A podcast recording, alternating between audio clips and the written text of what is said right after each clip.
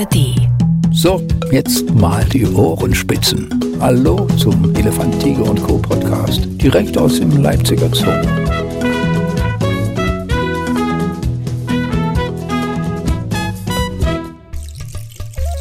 Elefant, Tiger und Co., der Podcast. Das Gondwanaland hat uns wieder und äh, wir reden über Tiere. Diese kleine, schöne Tradition haben wir jetzt. ich nicht. Doch, haben wir gerade erst angefangen. Und heute ist jemand dabei, der das besser kann, wahrscheinlich als jemand anderes. Michael Ernst, sei herzlich gegrüßt.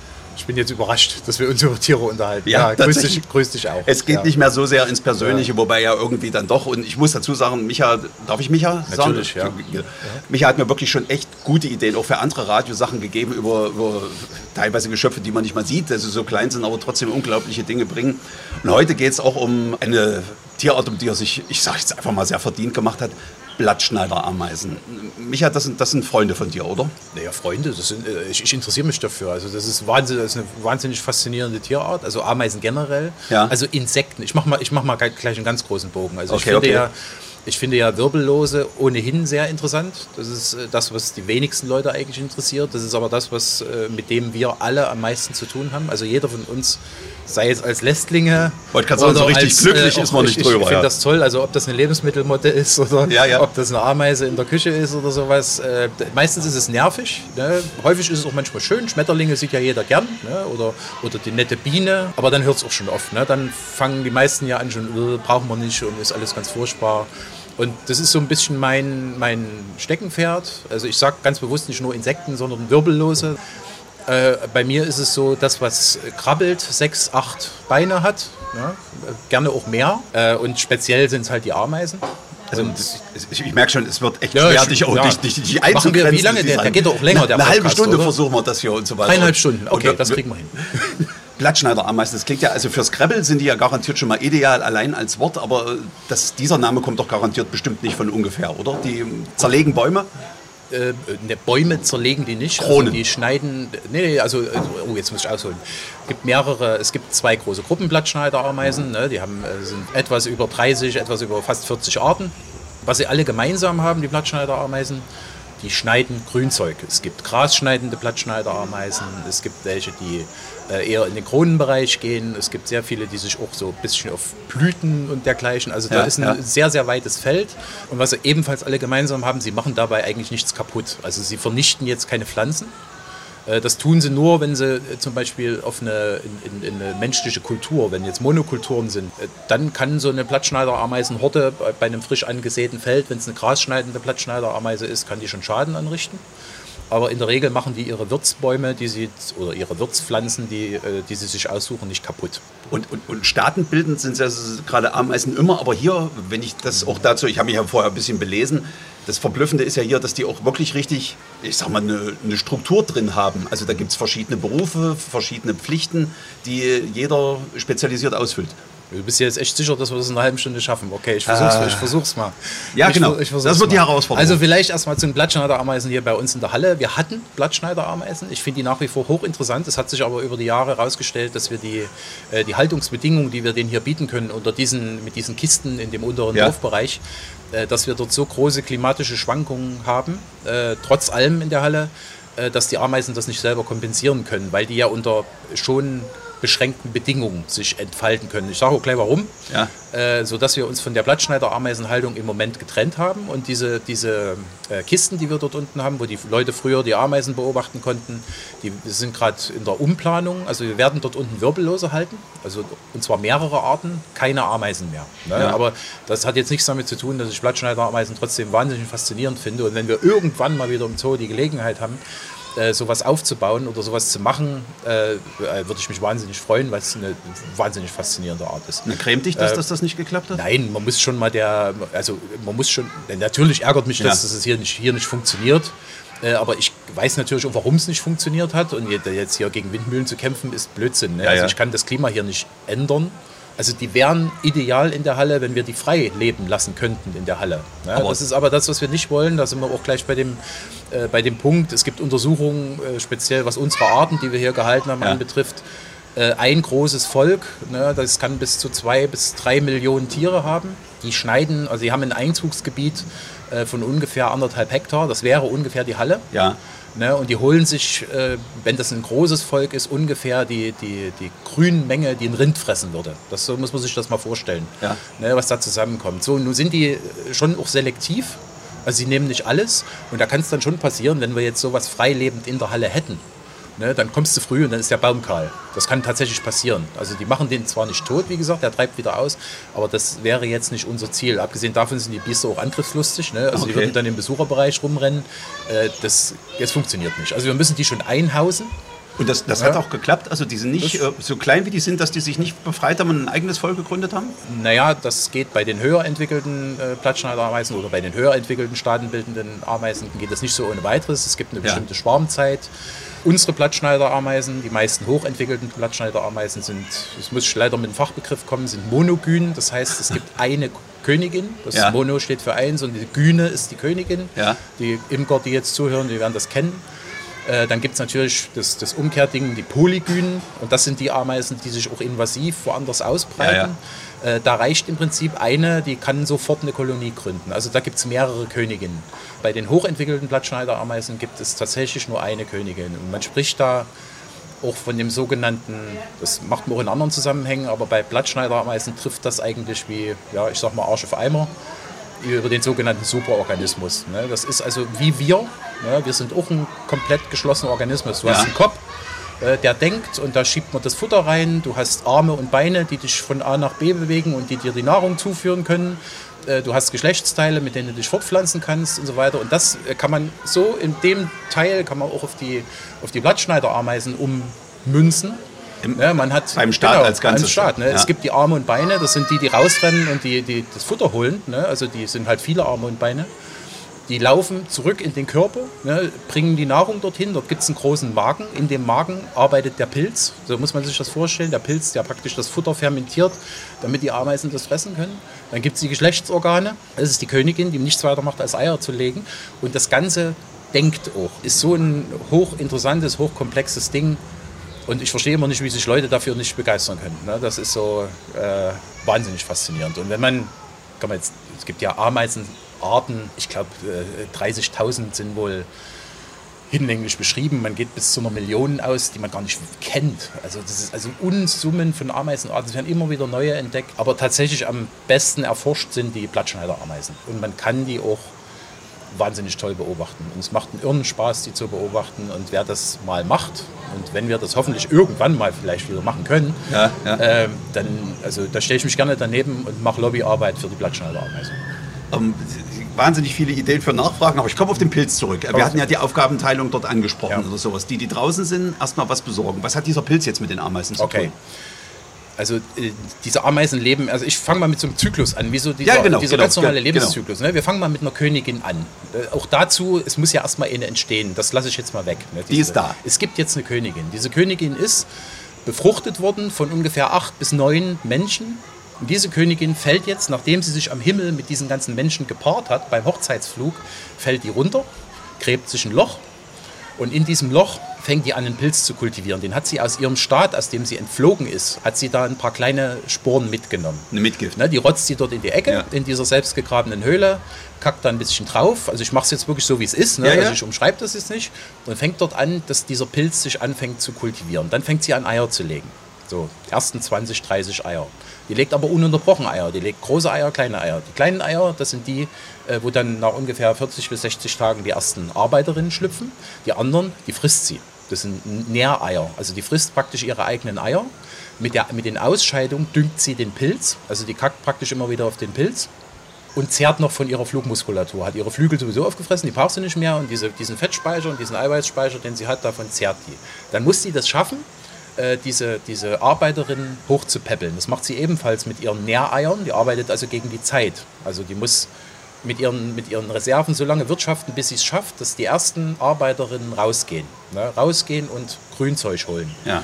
Und dieses Grünzeug, was die holen, fressen die Ameisen nicht. Jetzt sind wir bei dem Pilz, sondern dieses Grünzeug dient dazu, diesen Pilz zu ernähren. Das wird zerkleinert, äh, kommt in diesen Pilz rein als Masse, wird mit Speichel und mit Kot angedickt. Wird dort als Kügelchen verarbeitet, wird dort rein, dann wächst dieser Pilz, wird immer größer, immer größer und dieser Pilz will so Eiweißkörper bilden. Die werden von den Ameisen abgebissen und davon ernähren die sich. Also der Pilz ist im Prinzip sowas wie der Magen für die, für die wenn wir vorhin beim Superorganismus Ja. waren. Also der Pilz wandelt die Nahrung, die die Ameisen brauchen, um. Die können diese Blätter gar nicht fressen, die fressen die auch nicht. Der Pilz frisst die Blätter. Die Und betreiben die eigentlich ja Ameisen- wie Landwirtschaft. die machen Landwirtschaft. Ja. Der Mensch hat vor, ich glaube, vor 10.000 Jahren angefangen, Landwirtschaft zu machen. Ameisen vor 40 Millionen, vor 40 oder 60, sogar 60 Millionen Jahren, haben Ameisen Landwirtschaft entwickelt. Wir denken immer, wir sind die Krone der Evolution, was wir so alles gemacht haben. Da lacht eine Ameise drüber, das machen die schon lange. Ja. Und wesentlich besser und wesentlich effektiver und wesentlich organisierter und mit weniger Umweltschäden, als, als, als wir das machen. Äh, dann wird dieser Pilz immer größer, immer größer. Die Königin legt Eier, immer Eier, immer Eier. Und wenn der Pilz das richtig, wenn der richtig loswuchert, ne, dann ist natürlich mehr Nahrung da, dann können mehr Larven auch schlüpfen und auch groß werden und auch ernährt werden. Dann fängt die sogenannte Kastenbildung an. Ne. Am Anfang sind sie alle gleich. Ja. Ne. Das ist, ist die erste Ameise, die schlüpft. Ne. Die hat so ein Idealverhältnis zwischen, sie kann rennen und weit laufen und sie kann schneiden. Und sie kann auch zur Not den Bau verteidigen. Und je mehr Ameisen das werden, umso größer differenzieren sich die Kasten aus. Und man sagt bei Ameisen Kasten, man kennt das noch aus Indien. Ja, genau. Ne, aber bei Ameisen sagt man das auch. Äh, da gibt es dann die Soldatenkaste, da gibt es die Schneiderkaste, da gibt es die, äh, die Pilzarbeiterkaste, da gibt es die Müllarbeiterkaste. die haben alle auch die selbst- und speziellen die haben Werkzeuge? Alle, die, haben, die sehen im Prinzip alle gleich aus, Okay. aber die sind unterschiedlich groß. Äh, Die haben unterschiedliche Körperproportionen, aber man kann sie immer dieser Art zuordnen. Also die Artmerkmale kann man an diesen Ja. Kasten auch erkennen. Später, wenn das Volk richtig groß ist. Ne, Ich rede jetzt immer von unserer, die Art Atacephalotes, die wir hier hatten. Ne, Das ist eine, Ja, genau. Bleiben wir bei der. Bleiben wir mal bei der. Äh, Da gibt es dann später, wenn das ein richtig großes Volk ist, gibt es sogenannte Pilzarbeiterinnen. Das sind die allerkleinsten, die sind wirklich winzig klein, die kann man kaum sehen, so klein sind die. Die krauchen in diesen Pilzgängen drin rum. Ja. Ja. Und die machen nichts weiter als kranke Pilzstücken rausnehmen, nach draußen befördern, also rausrollen. Äh, Die machen nichts weiter als überall äh, den Pilz zu düngen, mit Feuchtigkeit zu versorgen, mit ganz kleinen, schon von anderen durchgekauten Grünzeug äh, neue Pilzlagerstätten anzulegen. Also die sind so klein, dass sie überall hinpassen. Und im Vergleich zu denen, die größten sind die Soldaten. Also die größte ist die Königin, ne, da gibt es aber nur eine. Aber die größten sind die Soldaten. Und man kann jetzt, wenn man die, die Pilzarbeiterinnen nimmt, passen ungefähr 30 bis 40 Pilzarbeiter alleine von der Größe in den Kopf eines Soldaten. Also um sich mal die Größenverhältnisse, also die Soldaten sind richtige Monster. Ja. Die haben einen riesigen Kopf, die haben riesige Mandibeln, also diese Scheren, die, Ja, ja, die, die werden gar nicht mehr eingesetzt, um rauszugehen. Wenn du sagst riesig, hast du es mal so zentimetermäßig? äh, also die Soldaten haben so anderthalb bis zwei Zentimeter. Ja, das sind schon große Ameisen. Die sind vergleichbar mit unserer Waldameise, so von der, von der Größe. Allerdings ist der Kopf größer und die Kiefer, also die, die Mandibeln sind größer. also mit ist die den kleine ja wie, fast wie eine Obstfliege dann nur. Ja, genau. Okay. Also kleiner als eine Obstfliege ja. Und ist auch so, dass Soldaten zum Beispiel erst entstehen, wenn das Volk eine bestimmte Größe hat. Ne, dann bleiben die Soldaten auch immer an den Ausgängen. Die gehen nicht weit, die gehen nicht irgendwo hin und schneiden irgendwas, sondern die räumen maximal, wenn ein Ast von oben auf das Ding runterfällt, dann machen die den kleinen und räumen den weg. Aber die sind wirklich zur Verteidigung. Wir haben das hier beobachtet, wenn wir dann tatsächlich mal drin rumhantiert haben. Na, sobald du dort irgendwie in die Nähe der, äh, der Eingänge oder in die Nähe des Pilzes kommst, die nehmen deine, äh, deine CO2-Ausscheidungen von Ja. der Hand oder auch wenn du reinatmest, nehmen die wahr, da werden die sofort in Alarmbereitschaft versetzt. Es atmet jemand rein, das ist ein großes Tier, was uns fressen will. Kommen sofort die Soldaten, die stehen alle in Abwehrbereitschaft und die beißen hemmungslos zu. Das tut sau weh. Also die kommen auch locker durch unsere Haut. Ne? Also sind sehr, sehr unangenehm. Ja. Und dann gibt es auch innerhalb der, innerhalb der Kasten dann nochmal Veränderungen nach Lebensalter. Also eine, eine, eine Schneidarbeiterin, die rausgerannt ist und, und äh, bisher immer nur Blätter geschnitten hat und dann wieder zurückgekommen ist, die sind im Verlaufe ihres Lebens, werden die dann irgendwann mal zum Millarbeiter. Das heißt, Die werden umgeschult. leben nur noch auf der Müllkippe und dürfen gar nicht mehr in den Eingang. Die dürfen überhaupt nicht mehr in das Ding rein, ne? weil äh, in diesem Pilz herrscht ein bestimmtes Klima, herrscht eine bestimmte Luftfeuchte. Und auch dort gibt es ja Pilze, die den anderen Pilz fressen wollen. Ne? Das ist ja feucht, das ist warm, das ist natürlich ideal für Schimmel. Die kleinen Pilzarbeiter, die sehen das, die schneiden das raus und alles, was dem Pilz schaden kann, schmeißen die raus. Das muss auf den Müll. Das schleppen die aber nicht raus und tragen das auf die Müllkippe, weil die würden sich ja immer wieder mit dem Zeug kontaminieren. Deswegen hast du tatsächlich Müllarbeiterinnen. Meistens sind das, äh, nicht immer, sind das alte Tiere, also die sowieso bald sterben. Die werden aber immer noch im Außenbereich eingesetzt, um in den Müllkammern zu arbeiten. Und das ist, das ist egal, was du da, wo du jetzt ansetzt, ne? also du, du wirst wahnsinnig, wie, wie interessant das organisiert Die ist. Organisationsstruktur ist ja wirklich Und über allem, was wir können hier noch, kennen. können noch Ja. weitermachen, was, was bei Blattschneider-Ameisen ganz häufig, äh, da ist jetzt ziemlich neue Erkenntnis, das steht auch noch bei uns auf der Beschilderung, äh, dass es äh, bestimmte kleine Ameisen gibt, also so wirklich fast Pilzarbeitergröße, ganz kleine, die, die auf den abgeschnittenen Blättern, Ja. also wenn die praktisch diese Blätter transportieren, die da mitreiten, die sitzen oben auf der Blattspitze, die lassen sich quasi mittragen. So bisher landläufige Meinung war, dass die als, als so eine Art Luftabwehr fungieren. Es gibt eine parasitische Buckelfliege, die die Ameisen angreift und die äh, können die orten und die greifen die dann an, bevor die Buckelfliege Ja, ja. die wichtigen Pilzarbeiterinnen an, angreift. Das ist der eine Punkt, das findet tatsächlich statt. Aber mittlerweile hat man mitgekriegt, dass die nicht nur sich mitschleppen lassen, sondern dass die während die dort drauf sitzen und in den, dass die da schon anfangen, diese Blätter schon zu reinigen. Die produzieren auch selber wie Antibiotika. Die fangen dann an, die Blätter schon auf dem Weg in den, in den Pilz äh, praktisch vorzubereiten, dass gar nicht irgendwas reingeschleppt wird. Es ist der Irrsinn. Ne? Also Und, und dieser Pilz, würde man den woanders auch finden oder ist der jetzt äh, nur durch nee, Sie? Äh, das ist eine gängige Art. Der würde auch ohne die Ameisen. Äh, ne, ne, jein. Also, das ist schwierig. Also, man sagt immer, das geht über die Millionen von Jahren. Es nimmt ja immer eine Königin ein Stückchen mit. Also wird ja immer geklont. Das sind also Jahrhundert, also Jahrtausend alte Klone, diese Pilze. Äh, Und die würden wahrscheinlich, wenn es die Ameisen nicht mehr gäbe, auch nicht mehr existieren. Also das ist eine, eine absolute Symbiose. Also der Pilz ist auf die Ameisen angewiesen, die Ameisen sind auf den Pilz angewiesen. Sobald der Pilz stirbt, stirbt das Volk. Ne, sobald das Volk stirbt, wird der Pilz sofort von Schimmel und von allem Mist, also der von diesem Volk überwuchert und stirbt. Allerdings von heute auf morgen würde ich jetzt eine Ameisen rausnehmen und es würde nur der Pilz übrig bleiben, würde der Fruchtkörper bilden und dann wachsen tatsächlich an der Oberfläche, die sehen aus wie Champignons. Also es werden, aber das sieht man nie. Weil da, wo das dann wächst, da sind auch keine Ameisen mehr da. Das ist nämlich das, was die normalerweise immer vorher abkneifen, bevor der Pilz die Fruchtkörper bildet. Während nämlich diese extrem eiweißreichen, ja so Fädchen sind das, ne, die dann nach oben wollen, das wird abgeknipst von den Ameisen, das ist die Nahrung. Ne, also, eine, also da, wo ein richtiger Pilz drauf wächst, den, da ist der Ameise schon weg. Also wenn man diese ganze Organisation hört, das ist ja extrem, wie du schon sagst, respekteinflößend. Also möchte man sich ja fast selber bewerben dort, weil ich glaube, der Arbeitgeber dort funktioniert gut. Also die wissen auch grundsätzlich alle, was sie zu tun haben. Das ist irgendwie denen eingegeben als Instinkt. Das ist, äh, da sind wir beim Thema Kommunikation. Also das machen die auch besser als Menschen. Die sind mir zu perfekt. Äh, das ist auch immer noch Forschungsgegenstand. Ne? Das ist Ja, nicht so, dass das jeder weiß und dass ich hier jetzt irgendwas was Endgültiges sage. Das ist also immer noch, forschen da wahnsinnig viele Leute dran. Äh, es gibt eine Kommunikation zwischen der Königin und den Bediensteten. Die funktioniert über Pheromone, also über chemische Duftstoffe, die die wahrnehmen und die, die, die auch steuern.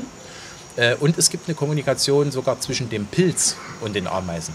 Also das ist auch irre, das hat man Ja. festgestellt, äh, indem man Ameisen unter Laborbedingungen die Wahl gelassen hat zwischen, zwischen zwei von ihnen sehr gerne angenommenen Laubsorten. Eine war behandelt mit einem äh, Pilzmittel, Ja. also mit einem Antipilzmittel, die andere war sauber. Also die gehen erstmal los, ne? die fangen auch erstmal an zu schneiden. Es kommt auch das erste Stückchen davon, kommt auch in die Nähe des Eingangs. Aber in dem Moment, wo das Stück mit dem, mit dem Antipilzmittel in die Nähe des Eingangs gekommen ist, da wird das sofort fallen gelassen, weg, kommt auf den Müll, so weit und keine einzige Ameise geht mehr zu dieser Pflanze. Der Pilz hat den signalisiert, Etchebetche will ich nicht haben, ist giftig, tut weh, ist, äh, ist schädlich für mich. Es ist ein irrsinniges, ein irrsinniges, und die andere wird kahl geschnitten, ist die gleiche Pflanze, die Ja. ist bloß nicht behandelt. Ne? Also der Pilz hat de- den Ameisen, also hat den Ameisen signalisiert, bitte von dem Zeug nichts mehr. Und dann machen die das. Und das und- wird auch über Und Duftstoff das wird, das wird über Duftstoffe, das wird über chemische Signale wird das. Und man muss jetzt, dazu muss man verstehen, wie Ameisen überhaupt funktionieren. Ne? Also man wundert sich jetzt in seinem Garten. Es fällt ein Kuchenkrümel runter. Ne? Ameisen sind, da sind sie alle gleich. Ja, ja. Es fällt ein Kuchenkrümel runter, dann guckst du, dann liegt das da. Guckst du fünf Minuten später, auf einmal sind da tausend Ameisen dran. Das ist eine lange Linie hin, Ja, genau. kannst du nicht erklären, wo kommen die her? Ne? Also wieso sind da auf immer so viele? Haben die das irgendwie da hinten mitgekriegt, dass ein Kuchenkrümel runtergefallen ist? Nee, du hast immer Kundschafterameisen. Die laufen rum und suchen Weidegrund. Bei den Ameisen, also den Blattschneiderameisen sind das, die suchen halt Pflanzen, die sie schneiden können, die sich eignen, die gut sind, die schmecken, also die den Pilz schmecken. Äh, dabei laufen die rum, also bei, bei den Ameisen spricht man von fouragieren, schönes Wort, ne? also die fouragieren, also die krauchen durchs Unterholz und suchen, was anderes ist das nicht. Ja. So, gu- gucken mal dort, gucken mal dort und dann finden die was. Und während dieses Fouragierens setzen die immer so kleine Duftpunkte. Die finden sich dann da an diesen, an diesen Punkten wieder zurück. So, wenn die jetzt irgendwo hingekommen sind Also die läuft jetzt aufs Kuchenkrümel zu oder auf die Pflanze, setzt die ihre Duftpunkte und jetzt findet die was Leckeres. Dann nimmt die davon was, nimmt das mit auf den Rückweg und setzt auf dem Rückweg mehr Punkte. Die nächste Ameise, die kommt, die weiß sofort, das ist keine einfache Kundschafterspur, hier ist was. Dann rennt die dieser Spur einfach hinterher, rast einfach geradeaus los und macht wiederum Punkt, Punkt, Punkt, geht wieder zurück, nimmt was mit, Punkt, Punkt, Punkt, Punkt, Punkt. Und so wird diese Duftspur immer stärker. Und immer mehr Ameisen kommen von allen Himmelsrichtungen und rammeln zu diesem Kuchenkrümel. Das ist in kürzester Zeit weg.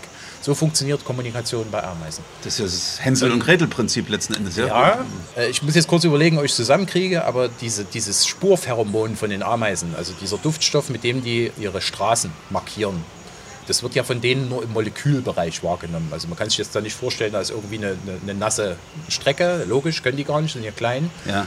Man hat festgestellt, dass ein Milliliter dieser Flüssigkeit, also wenn man die chemisch gewinnt, das kann man, das ist eine ganz normale chemische Zusammensetzung, äh, wenn man die, wenn man ein Milliliter dieser, dieser Flüssigkeit hat, ein Milliliter, Ja. wenn man den verdünnt in Wasser, damit man mit dieser Verdünnung 16 Mal um den Äquator eine Strecke legen kann. Kannst du dir vorstellen, wie viel Wasser man da braucht? Um Ja, 16, also 16 mal 40.000 Kilometer. Und wenn man das macht, schaffen es immer noch 50 Prozent der Ameisen, sich an dieser Strecke zu orientieren. Und da sage ich immer, es gibt ja Leute, die sagen, äh, äh, Homöopathie ist kompletter Schwachsinn. Ne? Ich glaube da auch nicht im- immer dran, ne? aber ich sage mir, okay, wenn das jetzt keine Homöopathie ist, was die da machen, ne? was dann? Ne? Also das ist eine Verdünnung, die kann sich überhaupt keiner vorstellen. Ne? So, so wenig ist das. Und trotzdem können die Ameisen die Informationen, dass hier schon mal eine Ameise langgegangen ist, können die noch wahrnehmen. Diese Funktion, die, wie du sagst, diese quasi über Kommunikation, die denen klar wird, da wissen sofort auch immer wirklich alle Bescheid? Oder gibt es da, sagen wir mal, jetzt auch untalentierte Ameisen, die nicht wissen, wohin mit sich? Ne, Das glaube ich nicht. Also das ist wirklich so perfekt durchorganisiert, dieser, dieser Ameisenstaat. Da habe ich immer das schöne Spiel oder das schöne Beispiel von, von der sogenannten Schwarmintelligenz und Ja. von der sogenannten Schwarmdummheit. Ich, ich vergleiche dann gerne Menschen mit Ameisen. Ne, Ich gucke jetzt als Mensch, unvoreingenommen, gucke ich, so auf so eine, gucke ich so eine Ameise zu. Und ich gucke das so an, was die macht. Ne? Rennt nach links, rennt nach rechts, hebt was auf, lässt was fallen. Sieht für mich völlig bescheuert aus. Also sieht völlig dumm. Ist chaotisch, ja. ne? Ist völlig chaotisch. Kann ich mir nicht erklären, wie da irgendwas draus wird. Ne? Jetzt ziehe ich den Zoom auf ne? und warte äh, eine Dreiviertelstunde. Auf einmal sind das aber irgendwie ganz viele Ameisen, die haben in kürzester Zeit Haufen A nach B gelegt, haben dort drei Löcher reingegraben und es ist, es ist was entstanden. Das ist die Schwarmintelligenz. Also jeder Einzelne macht komisches Zeug, wo, was du nicht erklären kannst. Äh, am Ende entsteht was.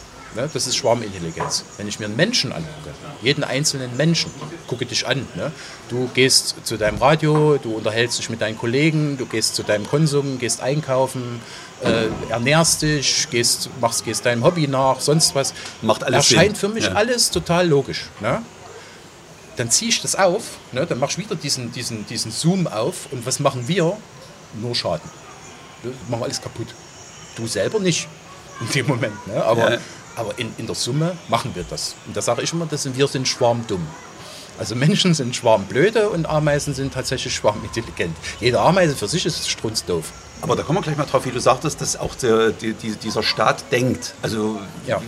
woran siehst du das? Also was sind zum Beispiel Veränderungen, wo du merkst, dass die die steuern? Ne, Die reagieren auf, auf Umweltreize wahnsinnig schnell, auf Umweltbedingungen. Ne? Also es ist ja, äh, man kann sich vorstellen, wenn sehr viele Ameisen in, auf engen Raum in diesen Pilzkammern sind, dieser Pilz hat auch einen Stoffwechsel. Ja, ja. Ne? Also der produziert äh, massiv CO2. Ne? Das ist halt ein, ein Stoffwechselabfallprodukt.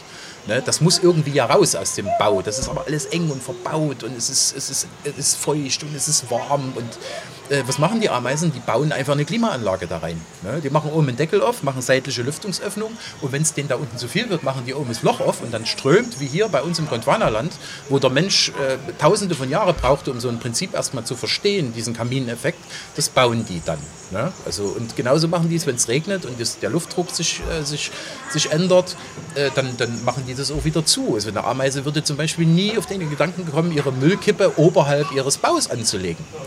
Ne, damit die ganze Brühe nämlich dann, wenn es regnet, äh, Ja, ja, in ihren Bau läuft. Äh, Ich könnte hier um Leipzig rumfahren, ich könnte dir ein paar Müllkippen sagen, die alle sehr hoch sind. Und die Leute wohnen unten am Fuß der Müllkippe. Würde niemals eine Ameise machen, das ist völlig bescheuert. Ne? Und also das zeigt mir schon, dass die, dass die ganz weit vorne sind. Also die Weltherrschaft der Ameisen kann eigentlich nur dadurch verhindert werden, dass wir größer sind als sie oder sowas. Nee, Ansonsten. die, äh, nee, die Weltherrschaft der Ameisen ist, kann nicht verhindert werden, weil die findet statt. Ja, okay. ne? Und wir denken das nur nicht. Ja, wir, ja. wir nehmen das nicht wahr, also weil, wir dafür, weil wir dafür blind sind, weil wir einfach nicht, die sind einfach zu klein für uns. Ne? Wir gucken da nicht genau hin.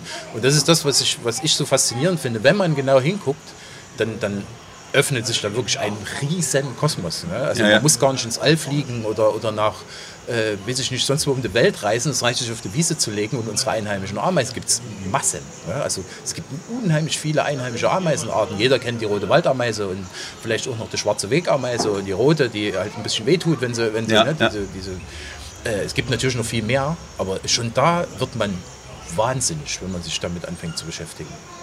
Und ähm, du, du sprachst am Anfang an, die sag mal, Zerstörung der eigenen Nahrungsquelle, das würden Sie tatsächlich auch instinktiv nicht machen? Also wenn zum Beispiel jetzt ähm, das Feld nicht so ertragreich ist, dass Sie dort Ihren Pilz lange erzeugen können? Das ist ganz einfach. Also ein Baum, der, der also selbst ein kleiner Baum ist, ne, der hat jetzt frische Triebe, das finden die manchmal gar nicht so lecker. Frische Triebe finden Ja. die gar nicht schön, ne, weil auch Bäume sich ja gegen Ja. Verbiss wehren. Also die machen gerade in die frischen Triebe, machen die teilweise Bitterstoffe, machen die teilweise Giftstoffe.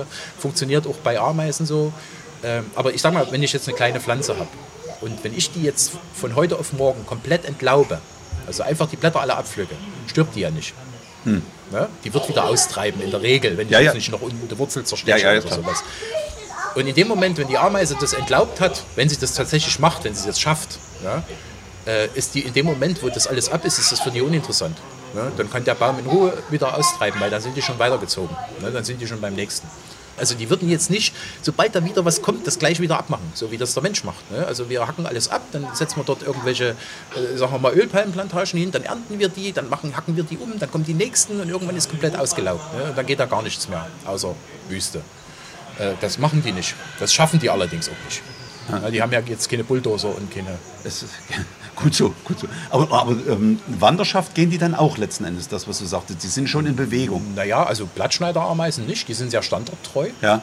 also die, die, die Königin kann sich auch im Prinzip nicht mehr bewegen. Die ist einfach eine riesige, fette, äh, unbewegliche Frau, ne, die da irgendwo im tiefsten Inneren dieser Pilzkammern liegt, wird von allen Seiten, also der tragen sie die Kacke unterm Hintern weg, der tragen sie das Futter ins Maul rein, der schleppen sie die Eier weg, die sie legt, weil die kann das nicht.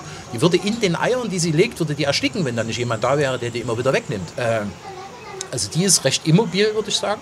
Bei kleineren Völkern, wenn es jetzt äh, widrige Lebensbedingungen sind, dann werden die Königinnen meistens genommen und werden weggetragen. Ne, also die tragen die dann woanders hin.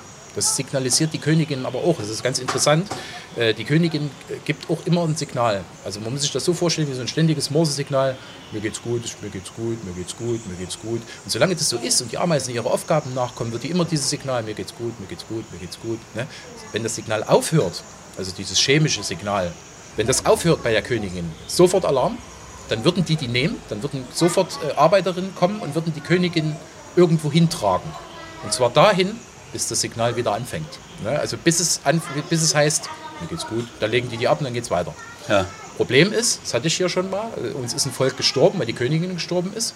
Die schleppen diese verwesende Leiche so lange rum, bis die in alle Einzelteile auseinandergefallen ist. Weil die schleppen die tatsächlich so lange rum, bis da nichts mehr übrig ist. Weil Ja. das Signal kommt halt nicht mehr. Ne? Ja, ja.